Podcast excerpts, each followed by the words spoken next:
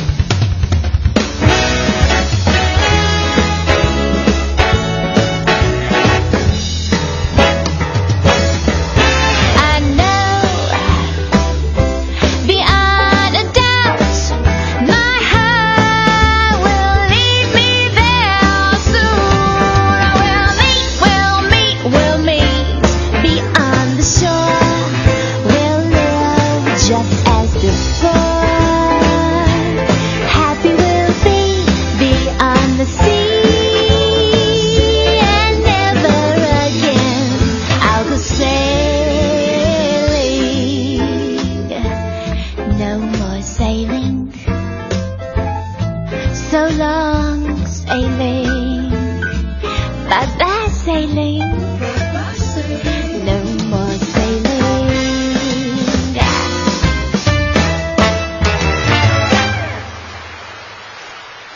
首非常俏皮的 Beyond the Sea 来自于第二部的《海底总动员》啊，哎，为什么要用这首歌放在今天的这个话题当中呢？不知道大家有没有注意到，《海底总动员二》呢是邀请了宁泽涛这个泳坛的新星啊来作为观影大使，其实也有一点半代言的意思。但是《海底总动员二》呢，呃，在大陆的总票房是二点五亿元人民币，甚至是没有敌过《熊出没之熊心归来》。哎呀，这个想起来是有点可惜的一件事情啊。但是这个《海底总动员二》呢，在北美的票房收成好像明显就要比咱们国家收的要多一些了。那这是不是意味着代言人好像也没有为这个票房做多大的贡献呢？我们来直观的看一下那些邀请本土代言人来代言的这些进口的商业大电影他们的战绩吧。呃，首先不得不说到鹿晗代言的《星战七》了啊，还有这个李易峰此前呢也代言了《蝙蝠侠大战超人》。这三款商品的销售情况究竟如何呢？《星战七》在北美的票房是九点三七亿美金，是超越了《阿凡达》，成为了这个票房的总冠军的。而在影评网站呢，更是拥有很好的口碑，烂番茄对它的评分是百分之九十二的新鲜度了。还有很多专业的影评杂志呢，也把它选进了二零一五年度的十佳影片之一，可以说是票房和口碑双丰收了。但是呢，《星球大战七》在咱们中国大陆地区上映之后呢，收获的是八点二五亿人民币的票房，那显然是这个没有办法跟他在北美的这个狂收票房相比较了啊。而光是迪士尼自家呢，就有《美国队长三》《疯狂动物城》《奇幻森林》这三部影片票房好于《星战七》。刚才我们也说到，这个李易峰代言的《蝙蝠侠大战超人》在北美呢。头三天就卖出了一点七亿美金，也创下了同档期的周末票房的记录。但是在中国呢，最终票房呢报收于六亿人民币，刚刚出一点头啊，还不到这个北美地区的前三天的收成的情况。要说到刚才我们听到这首歌的《海底总动员二》呢，就要更惨一点了，就是它的这个中美对比更加的惨。我们说到在大陆地区的总票房是二点五亿人民币啊，但是人家在北美啊。上映五周，累计票房是达到了四点二五亿美金，甚至是打破了《怪物史莱克二》的记录，跃居北美影史的动画总票房的冠军。就看来，这个进口的商业大片，要想要克服这个文化上的差异，请本土代言人这个事儿啊是做了，但是似乎呢收效也并没有。特别的明显，说是请了本土的代言人，他的票房的收成就跟这个北美差不多啊。毕竟还有很大的一个文化背景的差异在这儿。那么在这里呢，就不得不评估一下这种代言人机制，它到底能够带来多大的票房收益，呃，多好的一个效果呢？有的时候你可能用这个模棱两可这个词来形容代言人机制，也许用在这种本土明星代言好莱坞大片的情况上啊，会更加的恰切。就比如说，你想象这个。李易峰代言蝙蝠侠大战超人，我觉得像我这个此前如果没有特别的关注这个本土明星代言的人来说，看到李易峰加上蝙蝠侠大战超人，我第一个反应就是，哎，他在里头到底演哪个角色呀？对吧？但其实呢，这个代言人在这个电影里头什么都没演，甚至连客串和打酱油都没有。更何况代言人这种尴尬的身份呢，本来就存在一些问题啊。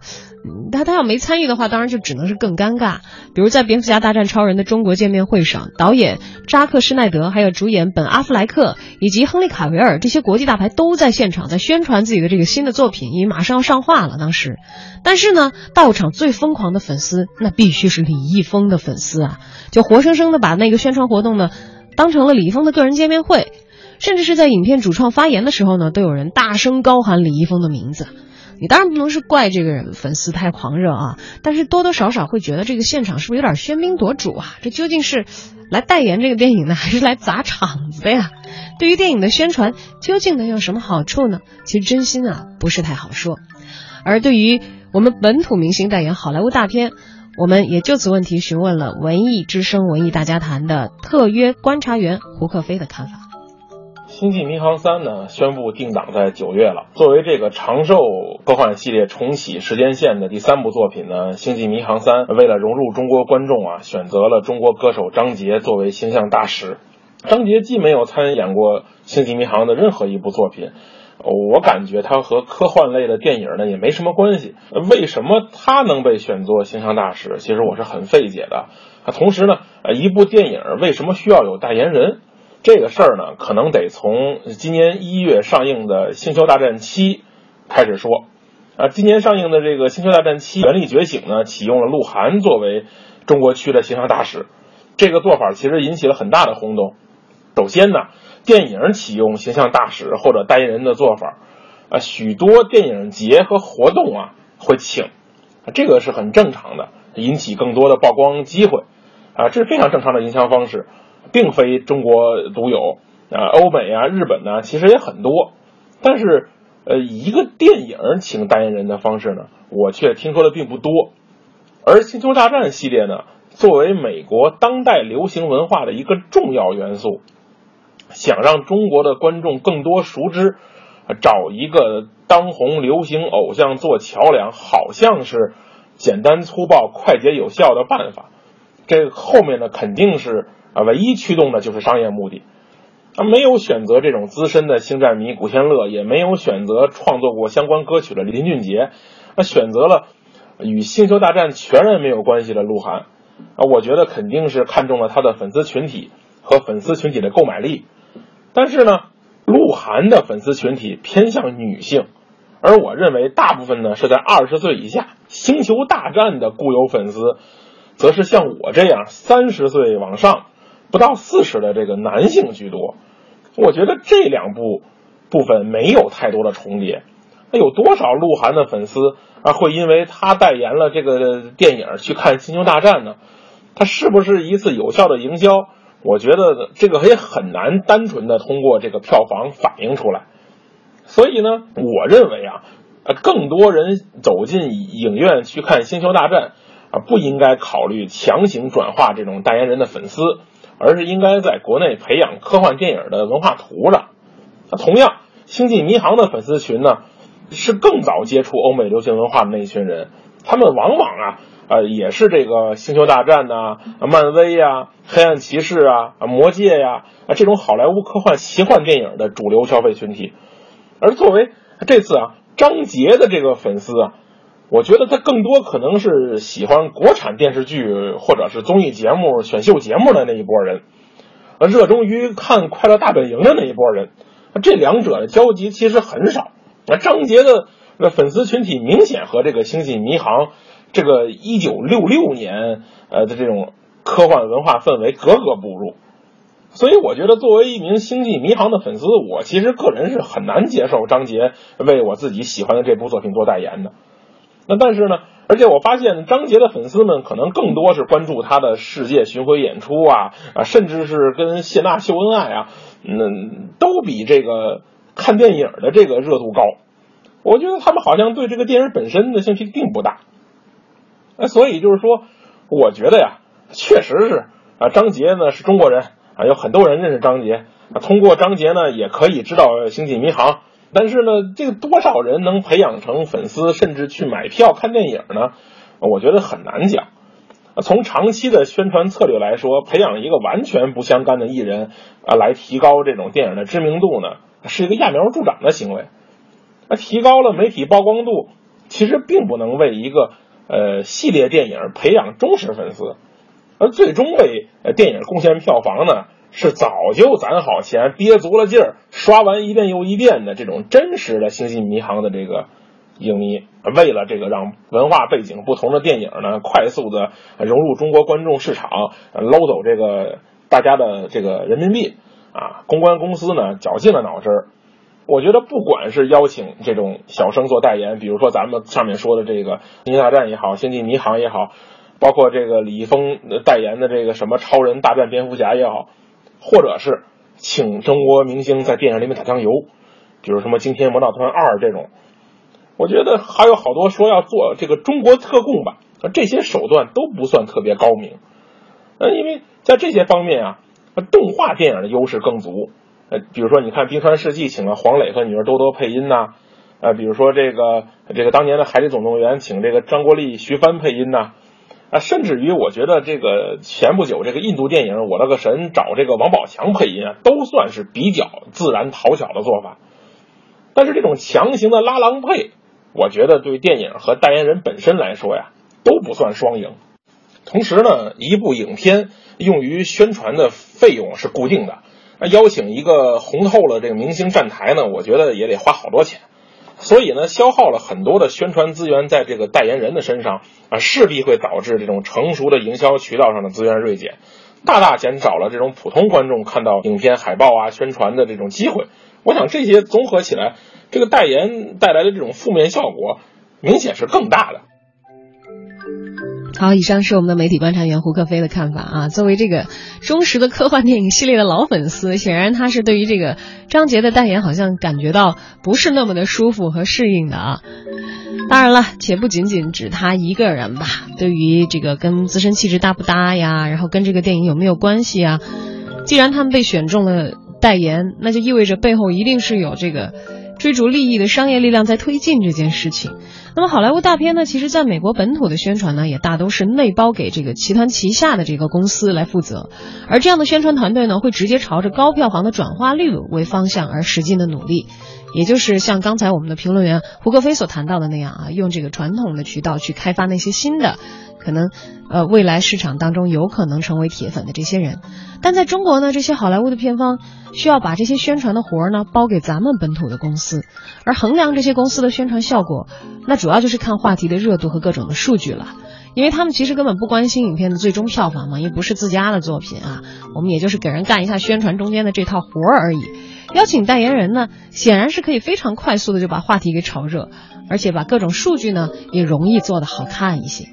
宣传团队只需要关注媒体代言的报道，还有这个疯疯狂的这些偶像所带来的粉丝转发啊，并不需要想出什么特别的花样来营销，就可以看着无数的粉丝们自发组织的这个小号来复制粘贴像僵尸一样的相似的评论，然后盯着飞涨的数字，哎，任务完成了，接着点钱就好了。但是最后呢，我们如果回到这个问题的本源，还是问大家那句话：你会因为一个代言人？而去买票看一部电影吗？嗯，我们也等待大家的答案，在微信公众平台上发过来，在直播时段和我们所有的听友一道分享。文艺大家谈的微信公号啊，跟我们的节目名称是完全一样的，在订阅号当中搜索并添加就可以找到了。徐璐望也说了，说星际迷航请中国明星代言，利用本土明星的影响力借机生蛋，也是可以理解的营销策略嘛。而另外一位名叫七夕的朋友说：“说啊，我反正看电影通常是不太看是哪个明星代言的，我愿意等他放了几天之后看一看大家影评的反应是怎样，再决定去不去。”而小昭呢？啊，我觉得至少我自己不会因为某一个明星代言去走进影院吧，因为我比较关心主创啊，还有这个。这个故事是什么样啊？它的特效团队能够制造一个什么样的画面和画风啊？这些问题，所以这些东西我可能会更多的在海报或者是预告片上去寻求更多的答案。当然，刚才这位朋友提到的影评人也是比较重要的。现在我作为一个电影观众，参考要不要花钱走进影院去看一部电影的很重要的一个考评的标准。为什么代言人不能够让我掏腰包走进影院了呢？因为我觉得代言人好像。除了一张面孔，并没有办法提供给我更多关于这一部电影的信息。当然，也许本土明星代言好莱坞商业电影的做法还会持续的在我们的电影宣传的这个行当当中出现，但是买账和不买账，最终呢，市场当中观众会做出属于自己的选择。而那些觉得这样的搭配属于拉郎配啊，像我们的这个评论员胡老师一样，觉得有点别扭、有点受伤害的粉丝，其实我觉得，呃，有的时候这种伤害，所谓的打引号的伤害啊，它程度也并不是很深的，就不妨一笑而过就好了。因为不管是请什么样的人来代言，只要他没有参与到电影这个作品当中，其实对于作品的好或者是坏都是没有影响。